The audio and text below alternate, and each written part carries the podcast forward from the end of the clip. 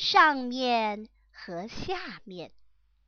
很久很久以前，有一只懒惰的大熊，它很有钱，是个大财主。大熊的爸爸呀，勤劳又聪明，很会做生意哦。他把财产全部留给了他。但是大熊什么事儿都不做，整天只想着睡觉。有一只野兔住在离大熊家不远的街尾。野兔虽然很精明，还是免不了会闯祸。前阵子啊，他和乌龟打赌输了，为了偿还大笔的赌金，只好把他唯一的地卖给了大熊。如今他一无所有，全家人过着穷困的生活。一天呐，兔太太哭着说：“兔爸爸呀，孩子们一天到晚挨饿，我们得想个办法才行。”于是夫妻俩同心协力，想了一个天衣无缝的计划。第二天，野兔跳到街头大熊的家里，而大熊呢？嘿嘿，没错，它正在睡觉呢。呃，大熊，醒醒，是我，呃，我是你的邻居，呃，我有一个好主意。大熊慢吞吞的睁开了一只眼睛，喉咙里咕噜咕噜的发出抱怨声。野兔说：“哎，只需要用你家门前的这块地，我们就可以成为合伙人了。所有田里的活儿全由我来做。”然后从中间画条线，收获的庄稼咱们平分。就这样，大熊先生，我工作，你睡觉，咱俩分工合作。哦，大熊说：“嗯，没错没错，大熊，你认为如何？你要上面那半，还是要下面那半？随你挑，上面或是下面。”大熊听了呀，伸了个懒腰，说。哎，让我想想。嗯，好吧，野兔，我就要上面那半。野兔笑了一笑，说：“大熊，那就这么说定啦。”于是啊，大熊接着睡觉，野兔一家人下地干活啦。野兔播种。野兔太太灌溉，小兔子们帮忙除杂草，农作物一天天的长大了。大熊还是一天天的睡他的大头觉。丰收的日子到了，野兔叫醒大熊：“哎，醒醒，大熊，哎，醒一醒，上面那半是你的，下面那半是我的啦。”野兔一家挖呀挖呀，挖出了胡萝卜、樱桃萝卜，还有甜菜根。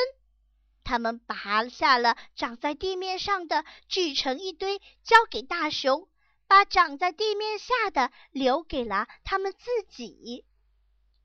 大熊瞪大了眼睛，看着自己的这堆萝卜叶子，说。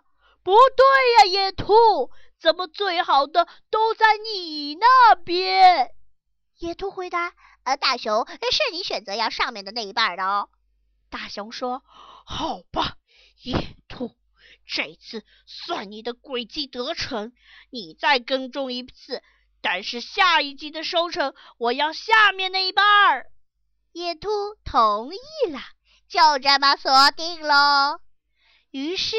大熊接着睡觉，野兔一家下地干活儿。他们忙着插播、不不不，灌溉、除杂草。农作物一天天的长大，大熊还是一天一天的睡大头觉。丰收的日子又到啦，野兔叫醒大熊。醒醒，大熊！